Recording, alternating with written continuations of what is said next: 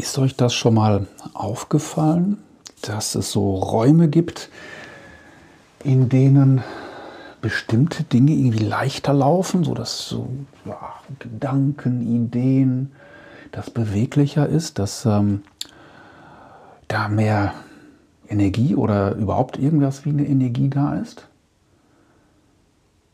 Okay, das merkt man vielleicht nicht, wenn man an seinem bekannten Ort verweilt und keinen Vergleich hat dazu. Also es gibt so zwei, zwei Ecken äh, oder zwei ähm, Erlebnisse, die mich jetzt dazu veranlasst haben, darüber etwas ins Unreine zu sprechen. Das eine ist tatsächlich, ähm, draußen in der Natur unterwegs zu sein und zwar so ein bisschen außerhalb der Stadtgrenzen, wenn es grüner ist. Ob das mit dem Rad ist, mit schmalen Reifen oder von mir aus mit Schutzblechen oder aber mit, mit Schuhen und halt ein bisschen länger als ein, als ein paar Minuten. Meine Güte, was wird es dann klarer im Kopf? Das habe ich auch, glaube ich, in der Folge Walking Meeting erzählt oder äh, geht einfach, äh, man kann es nicht häufig wieder genug wiederholen da passiert irgendwas. Das ist dann, äh, oh mein Gott, Inspiration, es wird klarer, es wird einfach als würden sich die Gedanken Raum suchen oder auch Raum finden oder irgendwas inspiriert da draußen. Ich kenne ja jetzt nicht alle Vorgänge, aber das ist so, ja, ein Gefühl, ja, so ein Raumgefühl und dass dann Raum für neue Gedanken gibt und andere sich irgendwie im Raum ausbreiten können, sodass man die gerade nicht mehr an den Haken hat. Und dann kommst du wieder zurück an den Schreibtisch oder an den Küchentisch oder ins Büro und zack, ist das wieder flöten. Komisch. Oder ähm, du bist mit ähm, tollen Leuten unterwegs, ein Seminar, worum es auch immer geht. Idealerweise irgendwas mit Kommunikation oder Persönlichkeitsentwicklung, also jetzt nicht nur fachlich. Und du bist begeistert und möchtest was ändern. Du hast so viele tolle Leute kennengelernt, eine gute Energie gespürt, äh, gute Absichten entwickelt, glaubst an deiner Einstellung was ändern zu können und bist quasi motiviert. Und dann kommst du zurück in das normale Umfeld, ins Büro, so das denn jetzt in diesen Zeiten geht, oder in deinem Heimbüro oder wie auch immer.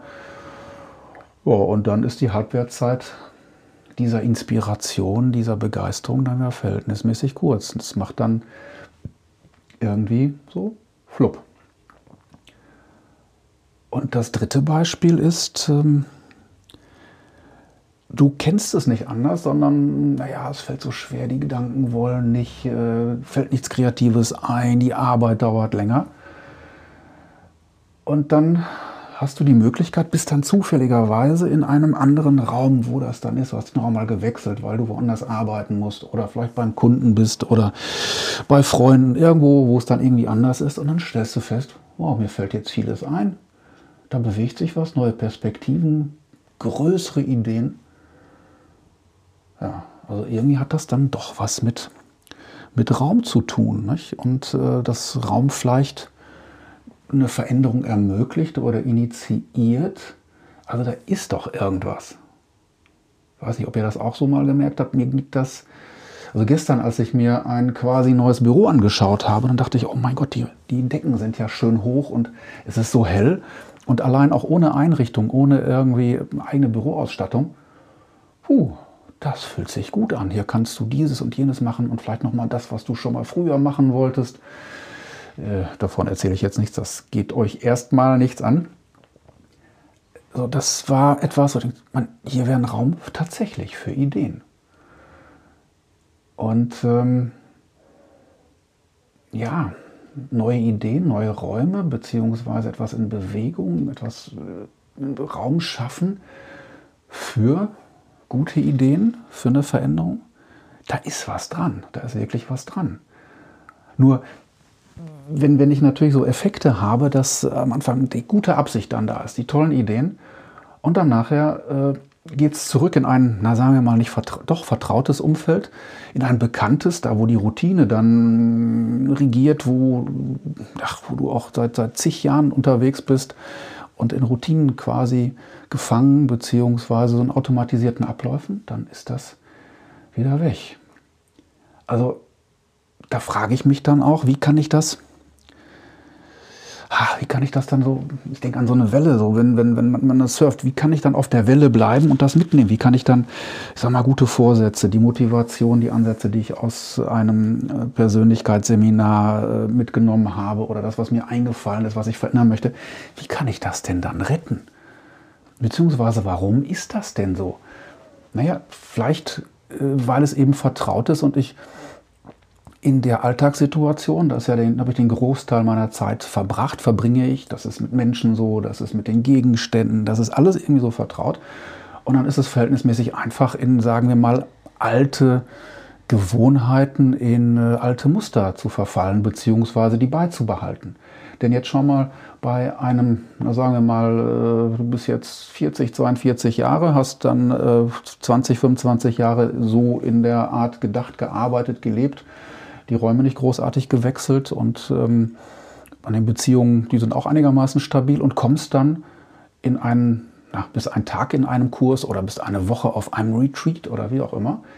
Welchen Anteil das denn an diesem Zeitkontinuum hat, das ist ja quasi ein feuchter Pups, also zeitlich gesehen, nicht von der Qualität und nicht despektierlich gemeint, sondern das ist dann so wie ein maximalen Stecknadelkopf äh, auf einer 100 Meter äh, Laufstrecke so, ne, für Sprints. Wie soll das denn dann da gehen? Wie kann ich das denn, äh, die, wie kann ich diese homöopathische Impulsmenge dann in den Alltag retten und umbauen? Müsste ich da nicht mehr davon haben, beziehungsweise den Raum verändern, damit dann diese ablenkenden oder nivellierenden Bestrebungen, Energien von innen und von außen ähm, etwas reduziert werden, damit das dann möglich ist, bräuchte dann so ein Impuls dann nicht auch eine Änderung der Gewohnheiten, der Umfelder, der Umgebung des Raumes? Ich glaube schon, weil sonst gibt es immer wieder so, ihr kennt diese, ich glaube, das sind fünf oder sechs Kugeln, ne? wird immer verwendet als Bild für Impulse. Wenn man eine Kugel an der Seite nimmt und die dann losklackern lässt, dann geht die letzte Kugel klackert dann und dann klackert sie wieder zurück. Dann klackert es halt und irgendwann ist Schluss. Und so ist das dann wahrscheinlich auch mit diesen guten Absichten und diesen guten Ideen, die wir in uns tragen, die wir vielleicht selber entwickeln oder bekommen und dann nachher äh, die im Alltag dann wieder verlaufen.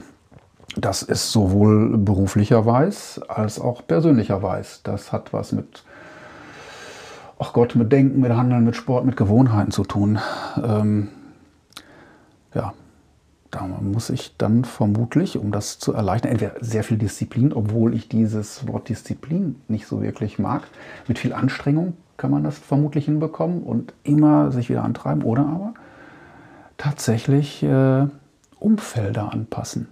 Ne, bei manchen ist das so. Bei mir war es häufig so, dass dann mit ähm, neuer Aufgabe, neuem Job und neuem Ort immer ganz viel Energie da war, bis dann halt so ein, naja, das Autopilot, so eine Gewohnheit eingetreten ist. So eine, ja, das war dann auch gar nicht mehr so sehr bewusst.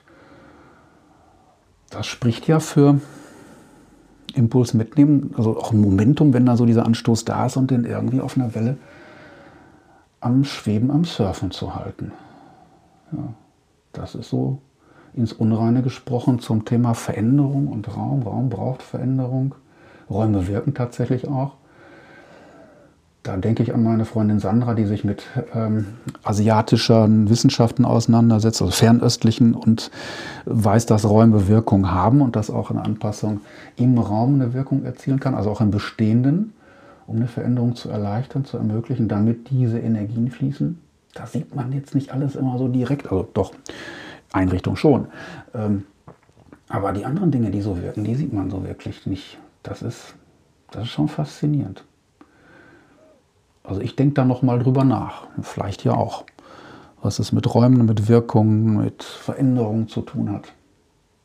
Vielleicht wird da mal ein Buch draus. Oder ein Vortrag. Oder eine Veränderung. Oder ein neuer Raum. Oder alles zusammen.